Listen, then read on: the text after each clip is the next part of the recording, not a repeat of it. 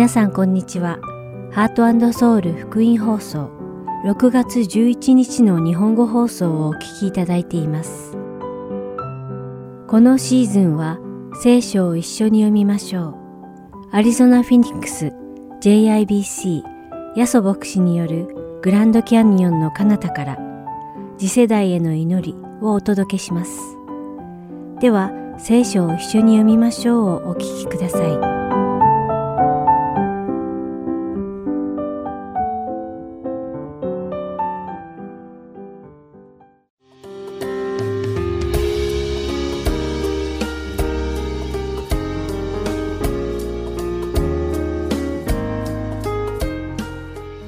さんこんにちは。聖書を一緒に読みましょうのお時間です。お相手はダイヤモンド優子がお送りします。もしも皆さんがどこかに旅立つとして、愛する人に最後にかける言葉は一体どんな言葉でしょうか？それは皆さんが一番重要だと考えることを話してあげるのではないでしょうか？自分の財産をどこかに隠しておいた人は、最後に、あの場所に財産を隠しておいたから、そこから探して使いなさい、と話すでしょう。自分の夢を叶えることができなかった人は、愛する人に、私の代わりにその夢を叶えてください、と言うでしょう。また、愛する人の健康を心配する人は、しっかり食べて健康にくれぐれも気をつけるようにと言うでしょう。使徒ペテロはこのペテロの手紙第二を書いていた時に自分がこの世での生涯を終えてイエス様のおられる天国へ行く日が間もないことを感じていました。ですからペテロは自分が去る前に必ず伝えたい重要な話をこの手紙の中にしたためたのです。ペテロの手紙第2、1章14節から16節の聖書箇所を読んでみましょう。それは私たちの主イエス・キリストも私にはっきりお示しになった通り、私がこの幕屋を脱ぎ捨てるのが間近に迫っているのを知っているからです。また、私の去った後に、あなた方がいつでもこれらのことを思い起こせるよう私は努めたいのです。私たちはあなた方に私たちの主イエス・キリストの力と来臨とを知らせましたが、それはうまく考え出した作り話に従ったのではありません。この私たちはキリストの意向の目撃者なのです。ペテロが自分の残された時間に人たちに告げたがった言葉とは、神様の御国とイエス・キリストの来臨と死、そして復活はでっち上げの話ではなく実際のことだということなのです。そして自分が実際に神様の声を聞いたとき、神様の意向を目撃したことを話します。福音は真実なのです。作り話ではないのです。世間の人々は神様の話やイエス様の話を単なる神話や作り話と考えたり、クリスチャンはその作り話を信じる無邪気な人たちだと考えたりします。しかしペテロは自分が実際に目撃し、聞いたと述べています。見ることができず、聞くことができない世間の人々の視線に惑わされてはいけません。皆さんが実際に目撃し、聞いた人たちの証によって強められ、しっかり真実の中に立つことを願います。それではお祈りします。愛する天の父なる神様、皆を賛美いたします。世間の人々が話すことに惑わされず、神様の御言葉をしっかり聞いて、私たちの信仰がますます成長していきますよう、どうか導いてください。イエス様の皆によってお祈りします。アーメン。それでは今日の聖書箇所、ペテロの手紙第2、一章十二節から二十一節を読みして、今日の聖書を一緒に読みましょう終わりたいと思います。ですから、すでにこれらのことを知っており、現に持っている真理に固く立っているあなた方であるとはいえ、私はいつもこれらのことをあなた方に思い起こさせようとするのです。私が地上の幕屋にいる間は、これらのことを思い起こさせることによって、あなた方を奮い立たせることを私のなすべきことだと思っています。それは私たちの主イエス・キリストも私にはっきりお示しになった通り、私がこの幕屋を脱ぎ捨てるのが間近に迫っているのを知っているからです。また、私の去った後にあなた方がいつでもこれらのことを思い起こせるよう私は努めたいのです。私たちはあなた方に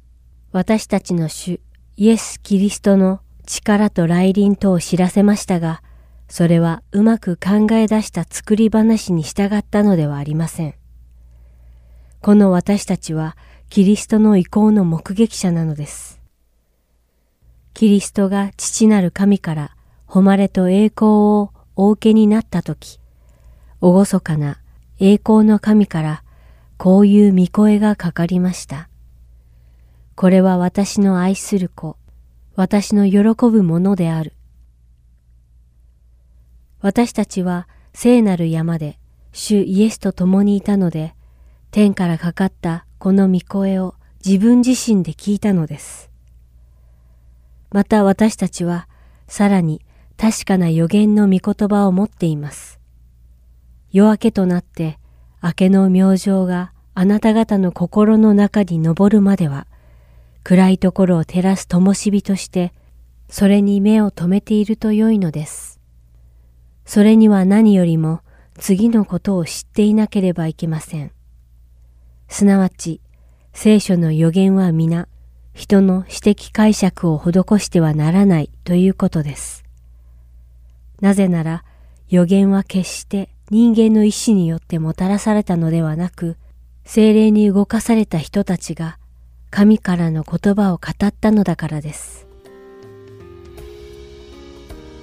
今日も聖書を一緒に読みましょうにお付き合いいただきありがとうございました。お相手はダイヤモンド優子でした。それではまた来週お会いしましょう。さようなら。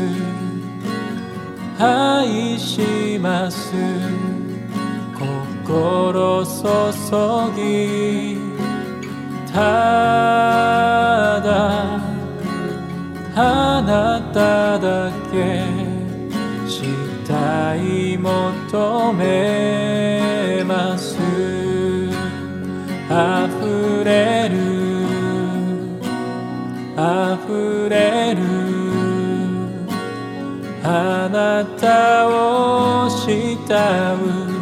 う思いみそばに引き寄せ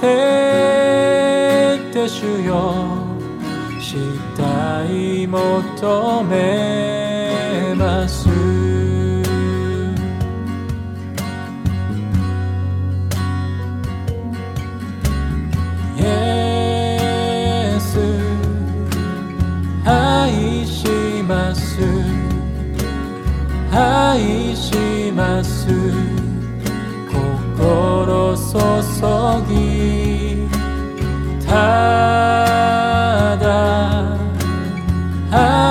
ただけしたい求めます。溢れる。溢れる。あなたを慕う。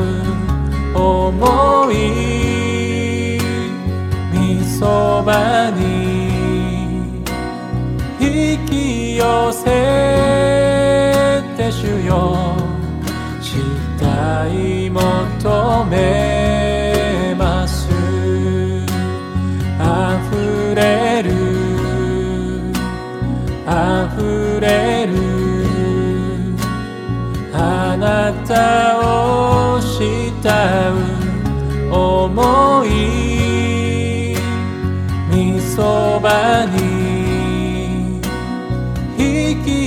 寄せて主よ。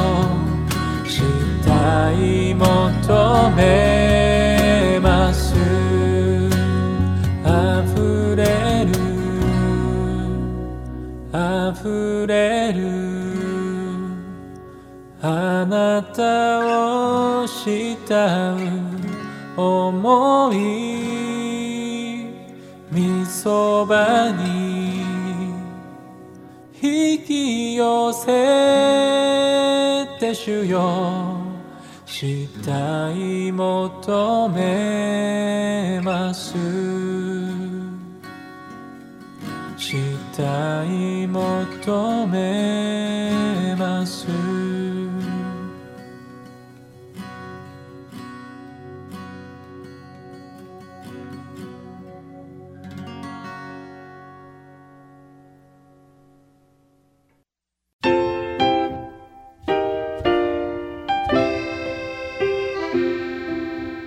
続きましては、アリゾナ・フィニックス JIBC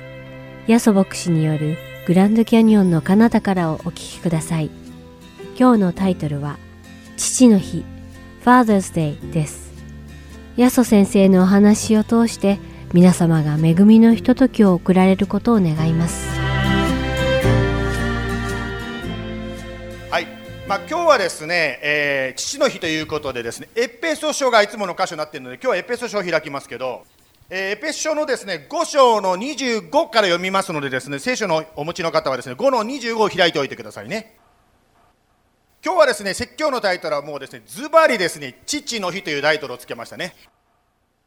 えーっとまあ、ちょっと父の日ということでですね少しまあ考えたいと思うんですけどももちろん JIBC というのはですね父の日といってもお父さんだけではなくって21歳の、ね、以上の男性の方をですね、まあ、中心にですね、まあ、お祝いをしておりますが、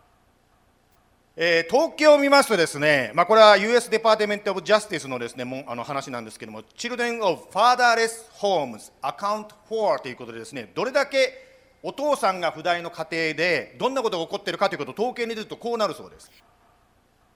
若い方子供さんユースの中でですね runaway するユースの90%はお父さんのいない家庭父親不在の家庭がから出てるそうですね、また85%のですね、まあ、行動障害、まあ、 behavioral disorder の方これ特に若い方ですけれどもそれはお父さんのいない家庭から出てきているそうです。また substance abuse つまり薬物乱用者の75%はお父さんいない家庭からですね来ているそうですね。まあこれだけ数字を見ましてもですねお父さんの存在というのがどれだけ家庭で大事かということが分かります。ですから今日のメッセージ聞いている方の中ですねお父さんという立場になる方またはこれからお父さんという立場になる方ぜひ覚えていただきたいのはあなたの存在はとても大事であるということです。短い時間であったとしても子供とお父さんが一緒に遊ぶとき本当にそれがどれだけ子供の人生に影響を与えるのかということがこの数字を見ても分かると思います。まあそれはですね実は家庭の中あなたの家族だけではなくて社会に影響を与えるものであります。ワシントン州のスポケンというです町にですねソノラさんというですね女性これファーストネームですけどソノラさんという女性がおりました。その方はですね日曜日に皆さんと同じように礼拝に参加してたんです。ちょうど母の日だったんです。その方がですね母の日をみんなでお祝いしているのを教会で見ながら思ったんですね。私のお父さんをお祝いする日っていうのはないのかしら。彼女のお父さん、園田さんのお父さんはですね、6人の子供ですね、6人の子供をですね、男で一つで育てた人でした。ですからですね、そのお父さん、ね、お祝いしたいということで、まあ、1910年のことですけども、ワシントン州でですね、そのお祝いが始まりまして、今や世界中にですね、父の日ということでね、広まっておりますね。母の日も教会で始まりましたけども、実は父の日も教会から始まったわけです。今日はエペス書の5章の25節からですね、パウロが伝道旅行中に書いた、そのことについて、特に男性、父親、夫に対して書いたところから一緒に学んでまいりたいと思います。前もですねメッセージで言いましたようにですね今お父さんって言ったんであ女の方女性の方はですねまたは若い方はですねあ関係ねえな今日のメッセージはちょっと寝てようかなと思う方いらっしゃるかもしれませんがぜひですね皆さんお父さん男性について語ってるかもしれませんがしかしその中でもイエス様あなたに何かを語ってらっしゃるわけですねですからお話を聞きながらぜひですね心でイエス様があなたに何を語ってらっしゃるのかを聞いてみてください。ではお祈りしましょう。イエス様今日こうして一緒に父の日をお祝いできることを感謝いたします。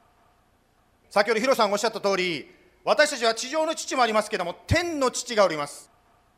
先ほどの東京を見たようにお父さんに対して地上のお父さんに対して苦みや痛みまた傷のある方が地上にはたくさんいるかもしれません。しかし何よりもそのような欠けた人間がいたとしても欠けたお父さんがいたとしても私たちには私たちを愛してくださる天のお父様がいることを感謝いたします。まずこの礼拝を通してその天のお父様の愛を知り天のお父様のに愛をお返ししたいと思います。またこの地上にお父さんがいるならばそのイエス様の愛を持ってお父様に接していきたいと思います。また夫また父という立場にある方ぜひこの本当にあなたの御言葉を通してあなたに聞きたい。あなたに教わりたいと思います。どうぞ導いてください。イエス様の皆によって感謝しております。アメン。ではエペソの5章の25節からですね読みたいと思うんですけど。ではいきますね。これ一節だけですけど最初ですね。夫たちをキリストが教会を愛し教会のためにご自身を捧げられたようにあなた方も妻を愛しなさい。まあここからですねあのまずスタートにしたいんですけども今日もいつものように3つのポイントでです。ねですから最初のポイントをですねまずここから話したいと思うんですけどもそれは何かと言いますとキリストが自分を捧げられたように愛しましょうということですね。キリストはご自身を捧げられたように私たちも愛しましょうということ。ある奥様はですねご主人が喜ぶと思ってですねまあこれ誕生日だったか父の日かどっちか忘れたんですけどもバーベキューのですねすごいこう野外でですね料理するようなでっかいグリルを買ってですねご主人に送ったんですよ。ご主人が喜ぶと思いました。ご主人がそのでっかいですねそのグリルを見た時怒っちゃったんですね。でご主人こう言ったんですよ。俺に料理しろって言うのかって言ったんですね。どうやらご主人あの料理嫌いな方だったみたいです。あの父の日というのはですねまあプレゼントするのは非常に難しい日の一つでございますね。母の日というと大抵ねお花をあげるというのがね世界的に大体決まっておりますが父の日は何でしょうねネクタイかな。でもねみんながみんなネクタイするわけじゃないしね。まあ、実は男性というのはですねお分かりのようにですね喜ぶものがバラバラだということができると思う。私がオレゴンにいた時ですねオレゴンにいた時は私の周りの男性は大抵ですねプロバスケットボールが好きな人が多かったんですよ。ですからみんながですね「ゴープレイザーズ!」ってやってたもんですからそのつもりでこっちに来たらですね「ゴーサンズ!」って言ってる人とあんまり出会えないんですよこっちに。サンズ頑張ってますからね。今日12時半から試合楽しみに。あれそんなことどうでもいいです。まあとにかくですよ言いたいことはですね男性というのは興味がバラバラであるということで言いたいわけですね。例えばプロスポーツが好きだと言ってもですねこちら、まあ、特にフェニックスだけを見るとですバスケットボールだけじゃないわけです。ね、私も知らなかったですけどこのフェニックスは全米のねいろんなプロ球団がですね冬に来て練習してますよね。もちろんフットボールもなんかあれだかスーパーボールですね。今から何人国かにまたフェニックスでやるそうですね。また先週来られてましたけどもハワイからね格闘技もですねフェニックスでもねいろいろあるみたいです。まあ、スポーツだけではなくてアウトドアが好きな方とか車の好きな方とかもういろいろ興味が男性は違うわけですね。まあ、そういういろんなバラエティーのある男性にじゃあ何を送って喜ばれるのかというとなかなか探すのが難しいわけです。今日の箇所を見ますとですね夫たちをと言って男性に対して何が最初に進められていますか？キリストがご自分を私たちのために捧げられたように妻を愛しなさい。つまり他人を愛しなさいということを最初に進められていますね。まあ、一般的に女性はですねマルタイタスクと言われておりましてたくさんのことを同時にすることができるのが女性だと言われてますね。それに対して男性は、まあ、シングルタスクっていうんですか、一つのことにフォーカスするように、まあ、これは神様によって作られてるというふうに言い方しましょうかね。ですからですね結婚前の男性はですね奥さんを勝ち取るということがすごくゴールになるので何とかしてこの人を私の結婚妻にしたいということでもうシングルフォーカスでいくわけです。しかし結婚してですね目的を達成すると今度はフォーカスが違う方向に行ってしまいます。奥さんはですねこれからですねねご主人と一緒にで主人と一緒に家庭を築こうと思ってるのに主人の興味はですねもう目的達成したから次の方にフォーカスがいっちゃってるわけですね。まあ、そんな男性に必要なのが妻を愛しなさいと聖書がですね最初に進めてますね。愛するとは何でしょうか？愛するとは相手を知って行動するということですね。実は私もですね妻を愛することに失敗した男性の一人でございます。家内が喜ぶと思ってですね家内にですねキッチンマットを買ってあげてですねこのマットの上に立って作業したらですね足が楽だよと思って買ってあげたんです。はい、この話何度も説教で使ってるのでですねもう古い使いした古い話なんですけどとにかく彼女が喜ばなかったわけですそれをね。愛するというのはですねですから具体的に言うならば相手を知ることつまり相手の話を聞くことから愛するということが始まるわけですね。実は男性にとって相手の話をこう聞く集中して聞くっていうのは難しいんです実を言うと。まああの誰かと、今付き合ってる方はいらっしゃるかもしれませんけどもえ私の恋人はすごく私の話をですねもう目を見てよく聞いてくれるのにいや集中するの難しいって言われてもそう思いませんって言うかもしれませんがしかし先ほど言ったようにあなたを勝ち取ろうと思って集中してるんでそうなるんであってですね時間があるとどうしても変わってしまうというのが男性の特徴なんです。ですから男性は一般的にですね特徴としてやはりこう相手の話を集中して聞くということが非常に特に目を見ながら聞くというのが非常に難しいところがあります。例えばですねこれあの映画の一場面なんですけどもこの2人は何してるでしょう？女性の方がこれを見るとですね2人は喧嘩してるんだと思うでしょう。実はこれはですね映画の一シーンなんですけど2人が謝り合っている和解してるシーンなんですね。ね、だから女性が見るとですねこのボディジェスチャーで全然そう見えないと思うんでしょうけど実は男性がここでですね心と心のつながりを持っている瞬間なんですね、まあ、男性はよく言われるんですね肩で話すというふうに言われてますね。直接前で話すんじゃなくて肩で話すというふうに男性言われてます。ですからあなたと一緒に車に乗っていてですね彼はですねすごく心がオープンになってるわけですねですから男性がこのようにですね面と向かって相手を見て話を聞くことは少ないかもしれませんね現実的にはね。まあ、あなたが一生懸命話してるのに男性はですね携帯電話をいじってみたりまたテレビを見ながらですねスポーツを見ながら話を半分に聞いているように見えるかもしれません。しかし男性の皆さん私も含めてですね覚えたいのはですね私たちはどうしても自分の色眼鏡で相手を見るので奥さんまたは相手の方の気持ちを理解しようとするならばやっぱりよく話を聞く必要が出てくるわけですね。ちょうど去年の今頃私たちは4つの色の学びをしましたね。つまりそれぞれの特徴というのがあって自分の色で世界を見るので奥さんの話もですね半分で聞いてるとですね自分のどうしても色で理解してしまうわけです。しかも聞くというのはですねただ聞くんではなくて相手の世界で聞くつまり相手のペースで聞く必要があります。ですから相手が何を言ってるかこっちが決めつけないで相手が何を言いたいとするのかを汲み取るそんな気持ちで聞く必要があるわけです。それがキリストがご自分を捧げられたように相手を表すということの一つの表れになるわけです。次にですねエペソの5章に戻りますが5の26と27を読みますね。キリストがそのようにされたのは御言葉により水の洗いをもって教会を清めて聖なるものとするためでありご自分でシミやシワやそのようなものが何一つない聖なるもの傷のないものとなった栄光の教会をご自分の前に立たせるためです。今日の2番目のポイントは何かと言いますと目的を持って愛するということです。目的を持って愛する。つまり何も構わず愛を振りまくんではなくて目的があるわけです。方向性があるんですね。実はこの聖書箇所を見ていただいても分かるようにイエス様はただですね愛するためにですね犠牲的に愛したわけではないわけですね。つまり私たちを清くする目的で愛を犠牲的に示したというわけですね。まあ、記憶するというのはちょっと分かりにくい言い方かもしれませんが簡単に言うならば私たちと神との交わりを妨げる汚れたものを取って私たちが神様との交わりができるようになるということであります。この神様と交わりができるためにイエス様は目的を持って十字架で命を捨てられたわけですね。そしてこのようにですね私たちと神との交わりができるそれの目的をためにイエス様の弟子たちもイエス様に仕えそしてまあ殉教していったわけですね。まあ、私たちこの JBC はですね、まあ、コロナとかいろんなことありましたけどもその中でだんだんだんだんね今土台作りが進んでおりますよね。その中でこの救いを伝えたいイエス様の救いを伝えたいと思うそのパッションを持っている方たちが続々とですねあっちこっちから集まってきてます。まあ、私たちもですねこのマスクしたりとかですねコロナのですね予防接種とかいろいろ受けたりするのもやはりそういうことで一人でももし教会に来ることにカンファタブルに思う人が増えるならば私たちもそれを思ってですねやってるわけですね。私たちはそのような目的を持って行動するわけです。ではこれは教会だけではなくて日常生活の中でもあるかもしれません。直接聖書の話はしないかもしれませんが常に私たちはですね誰かがイエス様と近くなってほしいなそのような思いを持って、まあ、人間関係を築いていくわけですね。まあ、そんなこと言いますとですねじゃあクリスチャンでない方でこの話聞いてる方はこう思うかもしれませんね。なんだ結局クリスチャンたちっていうのは自分たちの宗教を広めるために行動してるだけかってね。もしですよ自分の信じている宗教を広めることが伝える私のご利益のためであるとするならば確かに伝道するということは自己中心的な意味になってしまうでしょうね。しかしまず覚えていただきたいのはクリスチャンというのはイエス様を信じた時にすでにご利益つまり救いというものを頂いているわけです。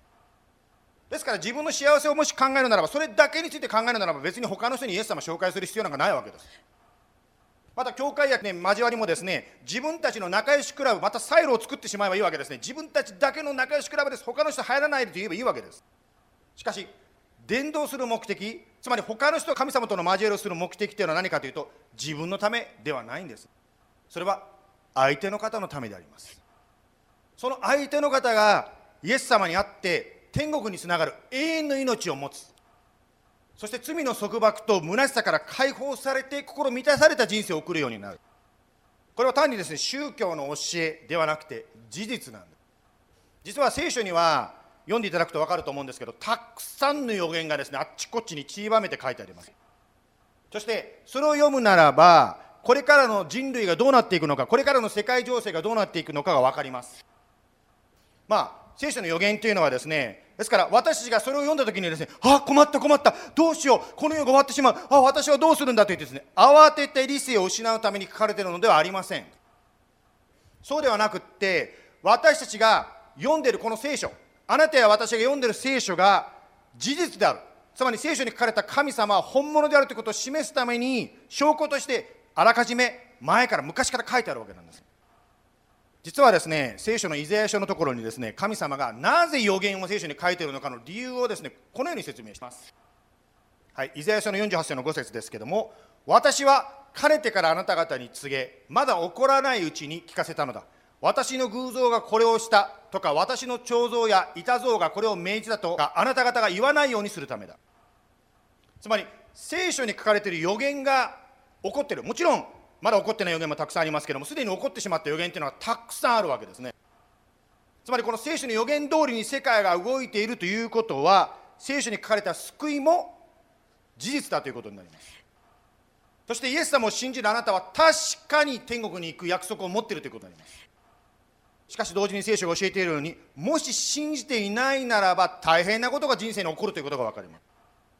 ですから私その真実を知ってるからこそ事実を知ってるからこそ私たちは相手を愛するがゆえにそのことをですねイエス様のことを伝えていくわけですね。つまり私たちは目的を持って相手にイエス様に近づいていただきたい。またクリスチャン同士が交わる時もお互いがイエス様に近づくために交わる。だから目的を持って愛するわけですね。はい。では3番目のポイントに行きますけどエペソ書の5章の28節から30節読みますね。同様に夫たちも自分の妻を自分の体のように愛さなければなりません。自分の妻を愛する人は自分自身を愛しているのです、い、ま、だかつて自分の身を憎んだ人はいません。むしろそれを養い育てます。キリストも教会に対してそのようになさるのです。私たちはキリストの体の部分だからです。最後の3番目のポイントですけどもそれは何かと言いますと愛を教会というつながりの中で築いていきましょうということです。教会のという人間のつながりの中で愛を築いていきましょうとですね昔ですね日本に男性に対してこのようなです、ね、ターゲットした広告が出されましたね。これ中何書いてあるかと言いますとですね男は黙って札幌ビール。つまりですね 男は喋らないで黙ってです、ね、お酒飲んでるのがかっこいいとされたわけですね。ねまあそうアメリカだとねそうで丸ボロ男になりますね。丸ボロね面になるんですけど。とにかく喋らない男がかっこいいとされてるわけですね。まあこういうふうに世の中が言うから男性もですね喋らない男性がいいと思って喋れなくなってしまうところもあるかもしれませんしかし男性の方は分かると思うんですけど多くの男性はやはり孤独を味わってるわけですね。ですからでも自分の心をオープンにしてはいけない。それ男がすることじゃないと思ってどんどんどんどん自分の殻に閉じこもってしまう。しかし今聖書を見ていただいて分かるようにイエス様は男性が孤立するのではなくて教会という人間のつながりの中で生きるように作られたんです。まあ、この JIBC という教会はですね6ヶ月以上日曜日に礼拝に来ている方がですね教会にコミットしている人だというふうに考えております。ですから半年以上もしあなたがですね礼拝に来ているならばあなたはもうお客さんではなくて私たちの一員なんです。つまりどういうことかと言いますとですねぜひこの教会にですねお友達と誘ってみてください。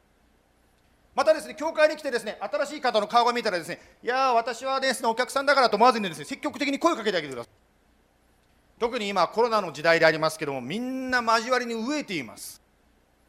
まああのね、声をかけるのが得意なですね優子さんみたいな人もいらっしゃると思うんですけどもやはりね誰しもです。人から声をかけられたいと思ってるんですよ。あなたが教会に来てるので教会のことは少し知ってますからぜひですねあ初めての人が来たらですねようこそってねどこから来たんですかって声かけてあげてください。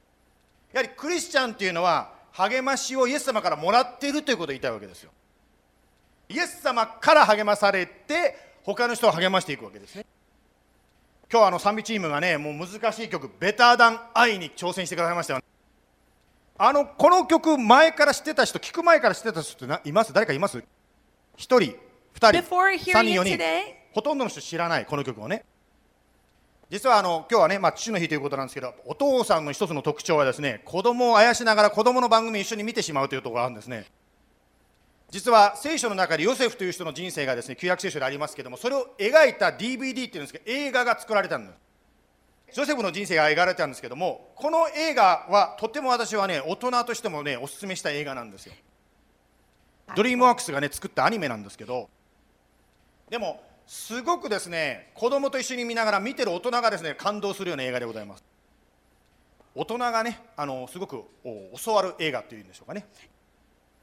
ちょっとですね今ブリアナさんが歌ってくださったその歌う前のシーンをちょっと画面に出してみたいと思いますそれではです音も OK ですね出してみますよまずですね画面を切り替えてせーのはい God, why are you doing this to me?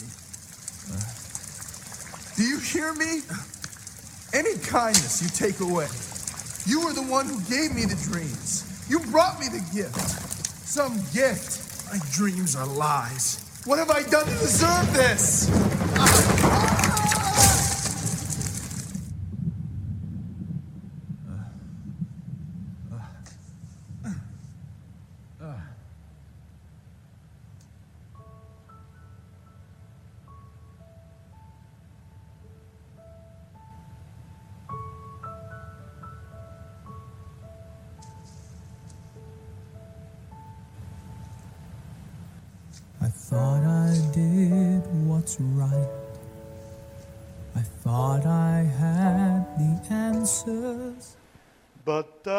っちゃった。お、オッケー、オッケー、ダン。えー、I need a Brianna to sing this song. This is a hard song. Anyway、まあ、ここから曲が始まるんですね。はい。まあ、ここでですね、このシーンは何かと言いますと、ヨセフはですね、自分の人生がですね、本当に苦しみに追われるわけですね。覚えてください。これはあの実話ですからね、実際にヨセフは体験したことが聖書に書かれていて、それがアニメになったわけですが、これ実話なんですよ。つまり、ヨセフというのはですね、神様の前に正しく生きているのに、正しいことをしているのにどんどんどんどんですね悪い方向に人生がいく。もう環境がお兄ちゃんから憎まれるわですね。雇われる上司からは憎まれるわですね。全然いい方に向かわないんですね。その中でですねこの映画の一シーンでですねヨセフがですね神様私はこれだけですねしっかりあなたに使えようとして正しいことをしているのになんで私の人生はこんなんですか？なぜあなたは私を苦しめるんですか？と叫んでるシーン。まあ、その中でですねすごくまあ映画は分かりやすいですね、まあ、彼が肉体的にね、まあ、落ちて頭打って、まあ、苦しむわけですね。その中で彼がですね砕かれていく。つまり彼の自己中心性が砕かれていって神様私はあなたに従います。何でも教えてくださいと言って神様にですね砕かれた人として使えるようになっていったというですねシーンですね。これはですねヨセフだけではなくて人間誰しもですねそういうところを通ることがあります。鉄は鉄によって研がれるように人の心は人との交わりによって研がれると聖書は言いますがあなたが今置かれていることまたあなたにある問題実はそれはですねヨセフのようにですねなんで私がこんな目に遭わなきゃいけないんだ私は何も悪くしてないと言うかもしれませんが実はその中に神様が働いていてあなたを輝くように磨いてるんですね。そのように人は人とのその触れ合いによって磨かれるように人は神との触れ合いによって磨かれていくんですね。まあ触れ合いというと綺麗な日本語に聞こえますけど言いたいことはヨセフのようにですねもう本音で神様と付き合うということですね。ヨセフのようにですね本当に自分の痛みをそのまんま隠さない神様の前にぶつけていくわけですね。あなたが本音で付き合う時神様もあなたに本音で向き合います。その時にまるでヤコブが神様と一緒にこう何ていうんですか相撲を取ったと日本語で訳されてますけども神様とレッスル戦ったようにですね神様とあなたが触れるということになるわけですね。そのように私たちが神様の前に本気でもう神様に突っかかっていく。なんで私がこうしなきゃいけないんですか？なんで私の結婚はこうなんですか？私の仕事はこうなんですか？私の子供はこうなんですか？私の健康はこうなんですか？と神様にぶつかっていく時にあなたは神様の心に触れるんですね。このように神様に叫んでいるということは決して悪いことじゃなくて神と格闘しているわけですね。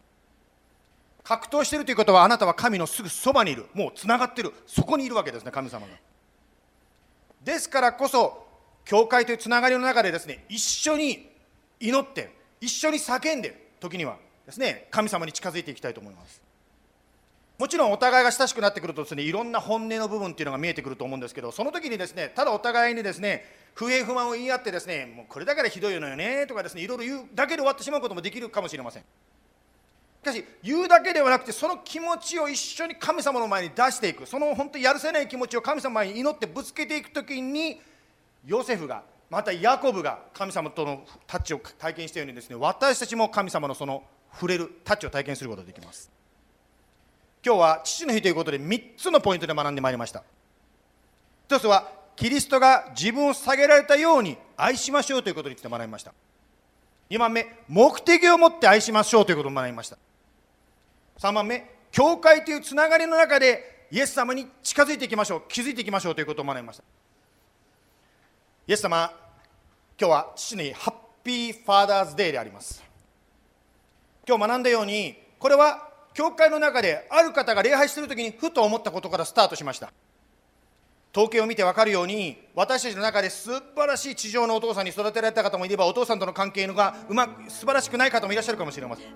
またその痛みを持ちながらも今度は自分がお父さんになって他の人導かなきゃいけない状況にいる方もいらっしゃるでしょう。どうぞ神様どういった状況の違いの中にあったとしても私たちはまず私たちの本当のお父さんである。あなたを礼拝いたします。感謝のことに私たちはあなたという完璧なお父さん本当に私たちのことを理解してくださり私たちのことを導いてくださるお父さんがいることを感謝いたします。また今日の話にもあった素晴らしいお父さんもいらっしゃいますから本当にそのような素晴らしいお父さんを感謝いたします。どうぞますます私たちがこの地上で生かされている間にそのあなたが与えられた使命を尽くすことができますように助けてください。そして何よりもあなたがまず私たちにご自分を捧げてくださいましたことありがとうございます。ますます私たちがそのあなたに近づいていくことができますように。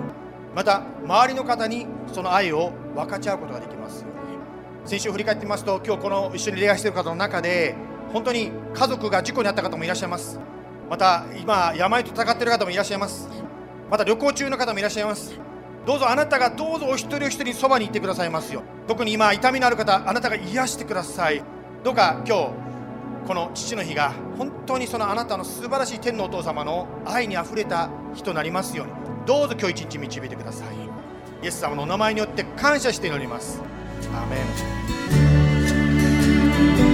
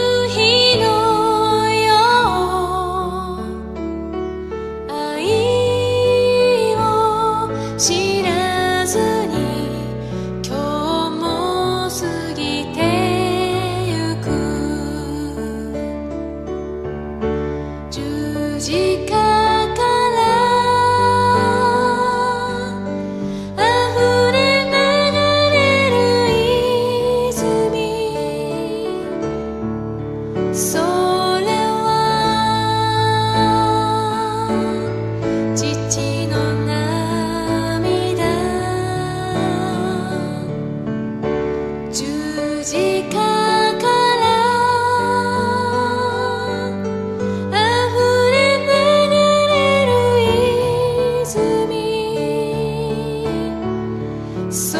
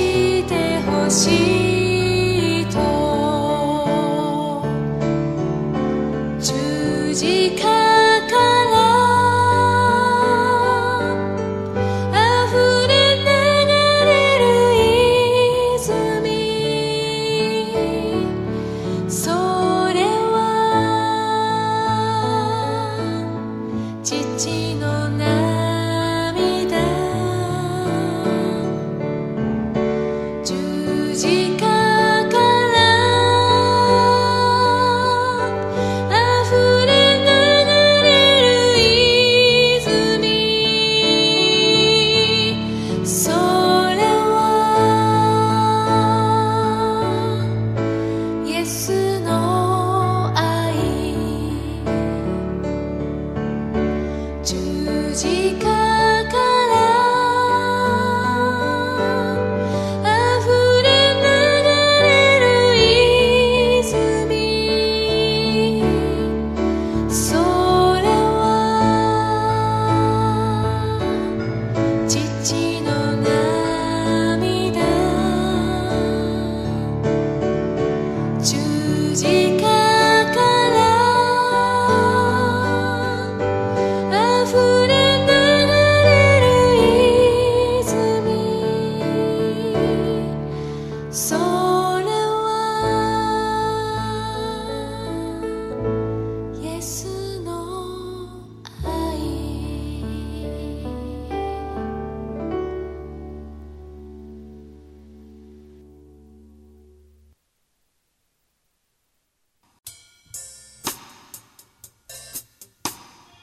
私たちの新しい携帯アプリができました。どうぞ Heart Soul Gospel Ministries のアプリをプレイストアまたはアップストアからダウンロードしてください。今週のプログラムや過去のプログラムを聞くことができます。Android 携帯や iPhone で Heart Soul またはアルファベットで HSGM と検索してください。ご質問がありましたら電話または E メールでご連絡ください。電話番号は602-866-8999 E メールアドレスは heartandsoul.org at gmail.com です。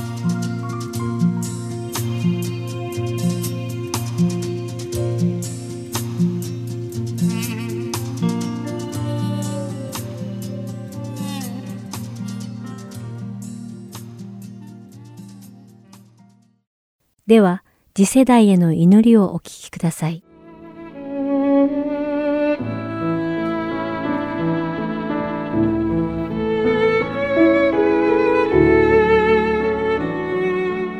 皆さんこんにちは。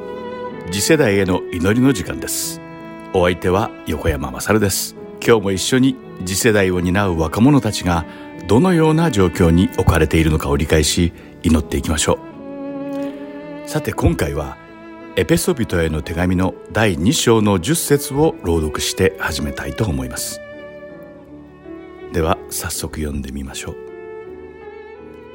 私たちは神の作品であって良い行いをするためにキリストイエスにあって作られたのです。神は私たちが良い行いに歩むようにその良い行いをもあらかじめ備えてくださったのです。と書かれていますこの聖句で創造と訳されたギリシャ語はクティッゾでこの言葉は以前は存在しなかったものを作り出すことができる神について説明するときのみに適用され、形作る、作る捏造する、変容させる、創造するという意味があります。順じて、万物における神の創造的活動と、神の見姿に似せて創造されたイエス様を信じた人の中に、新しい自己が形成されることを説明する場合にも用いられます。この言葉が教えているのは、まず私たちが神の見姿に似せて創造された神の傑作であるということ。そして、良い行いをするために準備されたイエス・キリストとの親密な交わりを持つことができるということです。そして、私たちの命は受胎の瞬間から始まっているということなのです。さて、先頃私はニューヨークのタイムズスクエアで行われた Sea Life Event のビデオを見る機会がありました。このイベントの名前は、命を見るという趣旨によって Sea Life と付けられていました。その会場には数えきれないほどの人々が立っていて、巨大な画面に超音波エコー検査による胎児の映像が映し出され、その胎児の心臓の鼓動が響き渡っていました。誰もが静かに畏敬の念を持って、この奇跡的な生命の音に魅了されていたのです。このビデオを見て、私は不覚にも涙を流してしまいました。そして主から預かった贈り物である尊い命を、このアメリカという国が一体どのように扱っているのかについて考え、悲しみに暮れてしまいました。次世代の若者たちは多くの罪のない胎児の命を人為的に奪ってもよいという価値観が浸透した人間の命の価値に対する感覚を麻痺させる言うなれば死の文化の中で育っています。近年行われた調査によれば、1973年以降のアメリカ合衆国において6200万件を超える中絶が行われており、またこのような中絶を求める女性のうち52%が25歳未満であるという報告があります。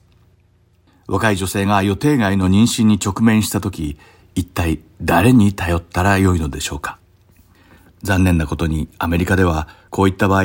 中絶や避妊などの女性の権利を保護する非営利団体の最大手、プラント・ペアレントフッドのような機関に多くの女性たちが助けを求めます。そして注目すべきは、このプラント・ペアレントフッドのほぼ79%が大学のキャンパスから5マイル以内にそのオフィスを構えていることです。つまり、大学に通う女性たちが予定外の妊娠をして中絶を求めてこの施設にやってくるということを当て込んでオフィスを設置しているのです。このような恐ろしい事実を聞いて親愛なる兄弟姉妹の皆さんも私たちの敵が展開している次世代に対する邪悪な計画の一端を垣間見ることができたのではないでしょうか。ですから私たちは心を一つにして中絶に反対する戦いを熱心な祈りとともに主に捧げなくてはなりません。そして今こそがその時なのです。命というのは主からの尊い贈り物だと信じて中絶に反対し胎児の命を守る権利を主張するプロライフ世代を主がしっかりと育んでくださるように主に叫び祈りましょう。では祈りましょう。天のお父様、